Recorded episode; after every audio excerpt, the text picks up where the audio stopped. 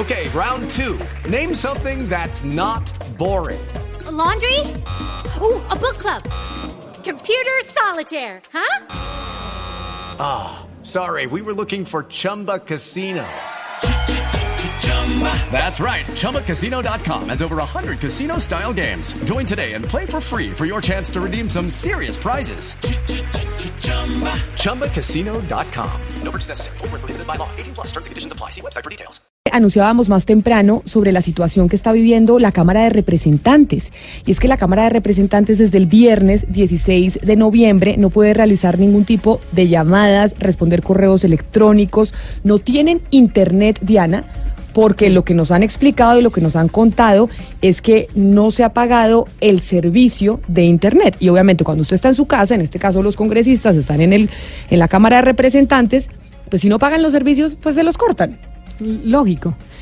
Pero, la pregunta es cómo hace un congresista para poder trabajar hoy en día, cualquier persona poder trabajar sin tener internet. Ahí tienen que buscar las ponencias, tienen que comunicarse con la gente en las regiones. Entonces ha sido todo un problema. Y Camila, y la pregunta es, ¿por qué esa, esa, ese debate entre el Ministerio de Hacienda y la Cámara de Representantes de quién no pagó el recibo?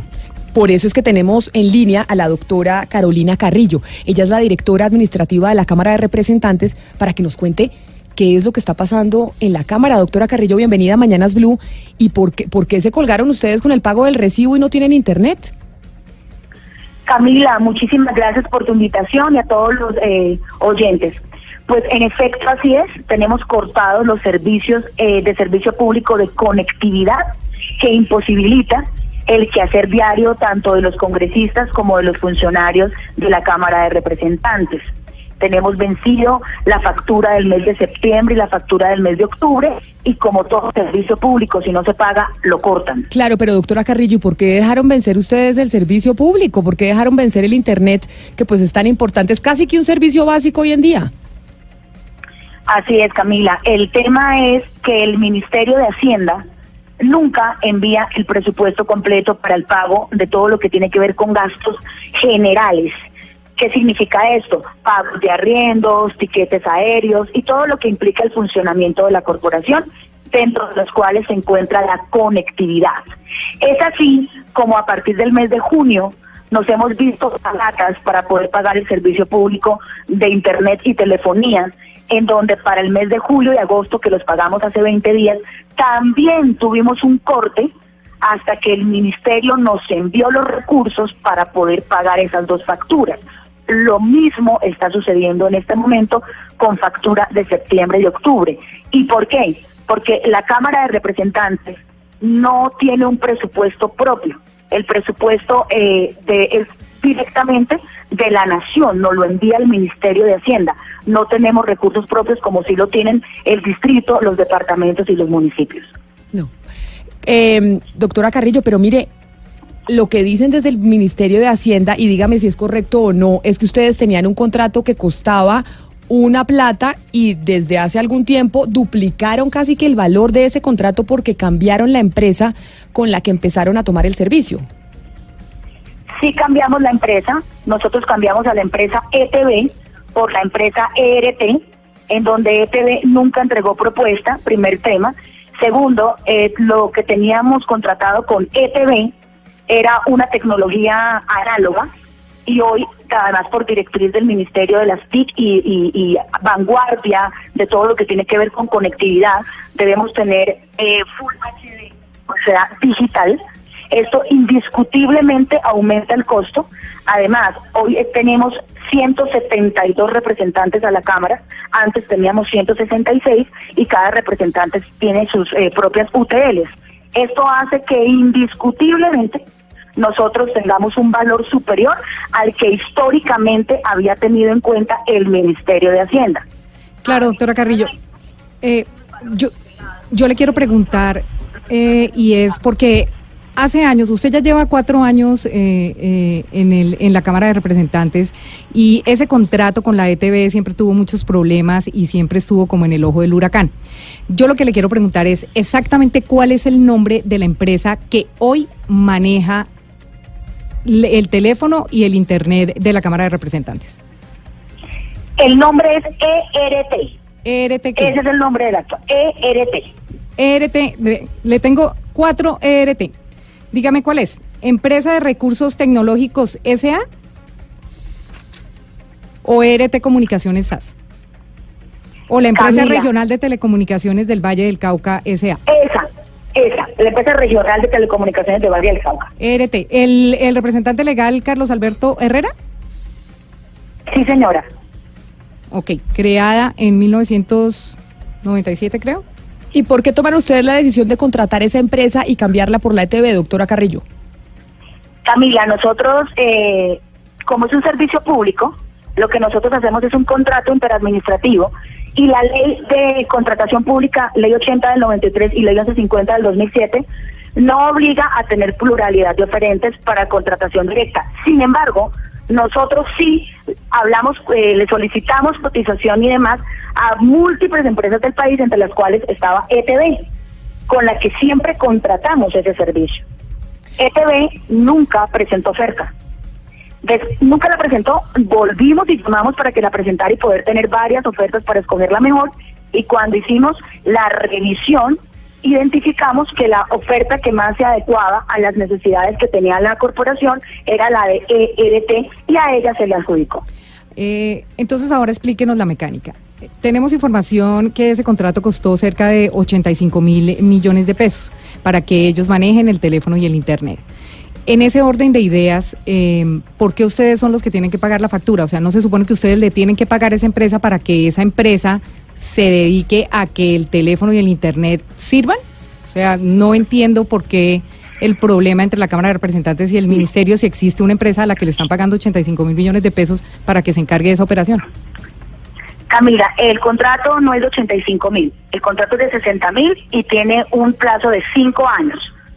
Eh, se suscribió en diciembre del año 2016. Y mi periodo, eh, yo llevo un periodo y tres meses de este segundo periodo. Te cuento. Cuando se contrate con una empresa prestadora No, de servicios doctor- públicos, Ay, sí. Es que en un momento la Ese- perdí, ese- en un momento la perdimos, por eso la, esta- la estaba llamando porque Ah, no, la estábamos escuchando. Sí, señora. No son 85 mil millones de pesos que costó el contrato, sino 60 mil. Cuando se contrate con una empresa prestadora de servicios públicos, se paga por facturación, como tú pagas la factura de tu celular, como se paga la factura del agua, de la luz de la casa. Así se paga este servicio, por factura mensual, porque es un servicio público.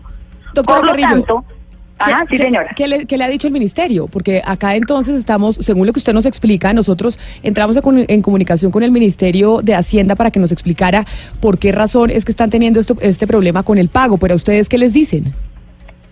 El ministerio nos dice que primero no hay más recursos porque además el Estado se encuentra en quiebra y que el histórico que ellos tienen de todas nuestras necesidades, que no solamente es conectividad, sino otras muchas, como te decía, para el funcionamiento de la corporación, No, la estoy perdiendo y creo que es por el tema del celular, doctora Carrillo. Pero esto es muy grave, que el Ministerio de Hacienda le diga a la Cámara de Representantes, estamos quebrados y no les podemos pagar el Internet para que ustedes trabajen desde el Congreso.